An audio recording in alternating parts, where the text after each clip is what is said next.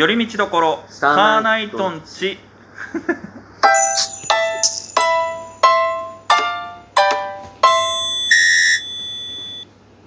どうもサーナイトツルです。ムーミンですよろしくお願いします。はい寄り道どころサーナイトンチです。ええー、まあちょっとはいどうしたんですか？せっかくだしこの話題は触れておかないとなっていう。あらどうしたんですか？あなたは見ましたか？雨上がり決死隊の解散発表会ああれ？見たんですよ。お全部見ました？あのー YouTube で生配信あはいでねあまだアーカイブも残ってるあ見まじゃないですた見ました見ました見ました。全部見ました。あれは意外と私もそういうところはちょっと興味があったんで、うん。見ましたよ、まず率直にうん。見てその時の感想ってどう感じました？うん、東野さんがすごい。あーいやでもすごいよね。あのー、なんて言うんでしょう。あのー、僕もね見てた時まずねやっぱりね宮迫さんがちょっと空回ってた雰囲気がうん。強かったんですよ。うん。なんかなんて言うんだろう言い方あれだけど、うん。どうしてもその YouTube になってから、宮迫さんのそのテレビ昔のテレビの時計みたいな印象がなくなって、うん。優しいお兄さんっていうのでうん。結構うん。盛り上がったじゃん、はい。ないですか、テレビに戻った瞬間に、以前の宮迫さんに戻っちゃった感じがしたのあはい。ですよねはい、ちょっと毒の強い、うん。その本当に面白いか面白くないかっていうか、うん。あのーまあね。宮迫さん面白いと思ってるんだけどお客さんにあまり伝わらないみたいな、うん。っていうのがあってでももちろんでも解散って空気だからさどうしてもみんなもそのどっかで笑い取らないとなってなりつつそれこそ藤本さんみたいにうん。号泣しちゃったり根川さんもそうでしたけど、うん。その中でやっぱ冷静にん。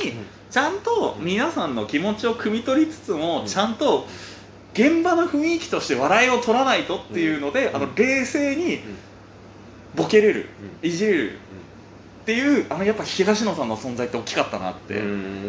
だからそれを今度になっていくのがケンコバさんってところでしょ？うーん。多分。いやああの二人が冷静だったおかげっていうのはとても強い、だからあの二人がいなかったらもしかしたらもっとなんかグダグダってなってたかもしれないうん。とかねダーティーな。うん、うん感じになっていたかもしれない。そうっすね。いやでもやっぱ僕このあんねんってあのうん一言は本当にキラーワードでしたね、あれはさすがに爆笑してしまいましたけど。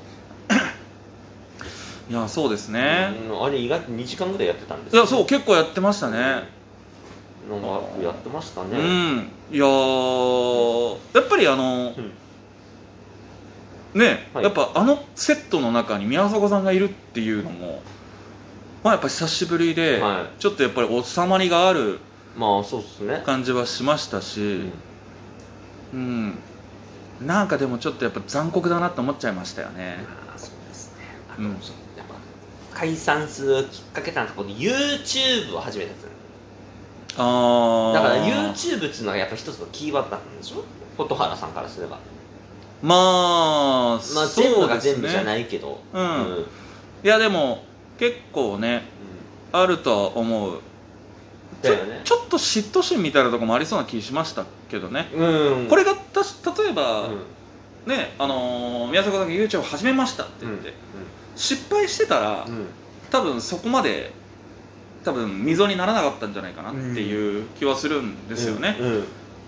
多分失敗して「すいません僕が悪かったです」って言っておとなしくしてますって宮迫さんがなってたら、事務所もすぐ戻したかもしれないし、でそしたら解散までいかなかったかもしれないけどでもやっぱやっぱ宮迫さんもねやっぱ万能だからあの人。すごい人だからやっぱりうまくいってしまってうんうまくいっちゃってましたからね。半ばやっぱでもそうなってくるとやっぱりじゃあ蛍原さん的にもじゃあ俺と一緒になる意味ってあるってなっちゃうんじゃないかなっていやそうっすね。うん。あれはちょっと難しいですようねんそうなのさ。うん。藤本さんも泣きながらねこう本当にこうここまでしなきゃいけなかったんですかねっていううん。お題言ってましたけどなかなかね。ちょっとねかわいそうな気がします何が正解だったのかっていう。まあ正解はないですけどね。いやそうね。ああいうの。はうん、もしもう結果として解散してお互い別々で頑張るっていうのが正解だったっていうだけだったかもしれないですしね。いやそうなんですよね今後はね蛍原さん一人でこのままね『アメトーーク』は継続していくっていう。ああ言ってましたね。うん、だからあそこでねやっぱりそのえ狩野英孝さんとかも言ってたね。やっぱ後輩たちにとってうん。はやっぱりここの番組っていうのはやっぱうん。あるべきものなのでっていうのはいろんな人が言ってましたけど他の人まあそうですね。うん。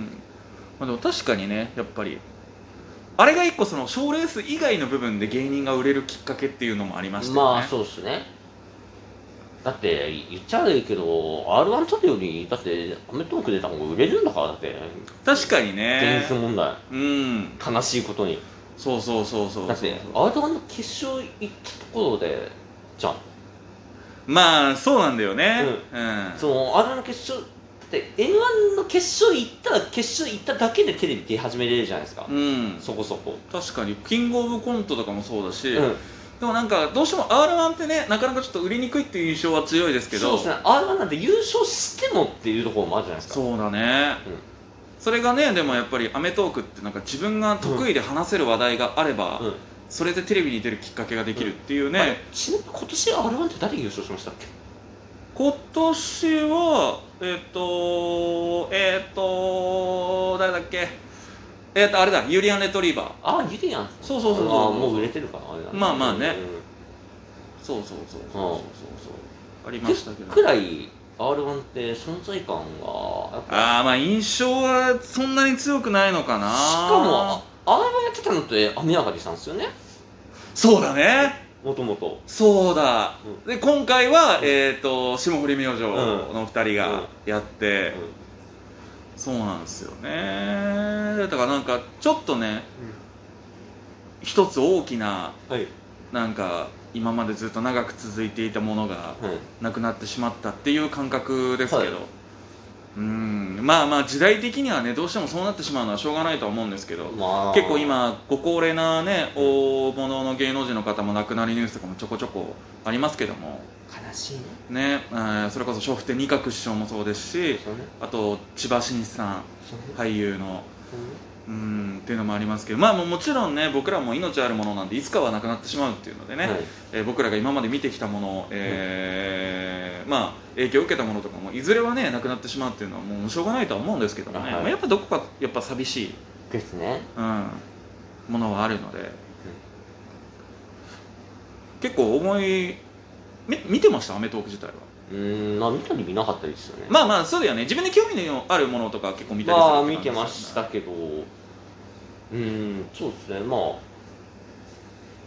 ん確かに興味ない時は見ないですよね確かに。うんそうなんですよね。そう。まあ初期の頃はそんなに見てなかったです。しそうですね。僕も最初の頃ではないんですよね。やっぱり番組が有名になり始めて自分の中の好きな例えばジョジョ芸人とうんうん。か、好きな話題の回があった時にちょっと見に見るような感じではありましたけど、うん。そうですね。あとはやっぱりその好きな芸人さん、うん。その学生の頃とかは、うん。その若手で全然まだテレビ出たことないけども今回『アメトーーク』で初めて出ますっていう時は結構、ああこの人出るんだと思って見たりとかあっていうのは結構ありましたからね、あはいはいはい。そういうことやっぱり、うんライブシーンとかではすごい頑張って活躍したけど全然テレビに出れなかった、うん。でも今回『アメトーーク』で初めてテレビに出れましたっていう芸人さん多いですよね、な多いですね。うん、そういう意味ではやっぱりね、ネタ賞レースとはまた違った若手の,、うんね、の登竜門的なはい。番組のイメージはあったのでまあねでもやっぱりねその宮迫さんがいて面白かった部分っていうのもとても大きかったのでそうですね。うん。まあちょっと解散してしまうのはちょっと寂しいですけど。あれですね。でもその、それやった翌々日の『アメトーーク』うん。上島還暦のそう上島竜兵さんの 話ですよ、まあどのタイミングでね、うん。多分収録はもっと前にやってたんでしょうけど、まあでも、だからこそ安心してまた見れますよね。そうなのね。ブレねえなっていう、ぶれないね、うん、あれ60歳ですって。上島さんもそうか。すごいよね。60歳で30代と同じ動きしてんだよ。いや素晴らしいよやっぱりあの人もでその江頭さんとかもそうだけどさ、うん。やっぱりあの年齢でいつまでも体張れるっていうのはやっぱもう、美学ですよね、うん。これは多分お笑いやってない人でも、うん。結構見る人によってはうん。感性的にやっぱり素晴らしいって思う人も多いと思うのよ、うん。もうしっかりとお笑い界に居座るっていう道を見つけたっていう、うん。もうお笑い界のキングカズですからね。ああでもあ素晴らしいですね今のコメントキングカズももうただいややめろや。その後にキングカズディスったら上島さんもディスることになるんだろうがよ。ダラダラはいないよ別に。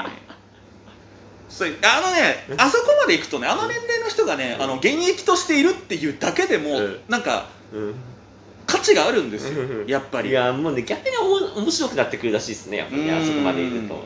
なんか中途半端に40いくつで引退されるよりかはうんそうでしょ、うん。だからあのー一時期のね、うん。あのープロ野球でいうところのやっぱ工藤あ投手とかもそうですよ。よ工藤ちゃんね。あの年齢うん。でよくあそこまで投げ続けれたと。はいはいはい。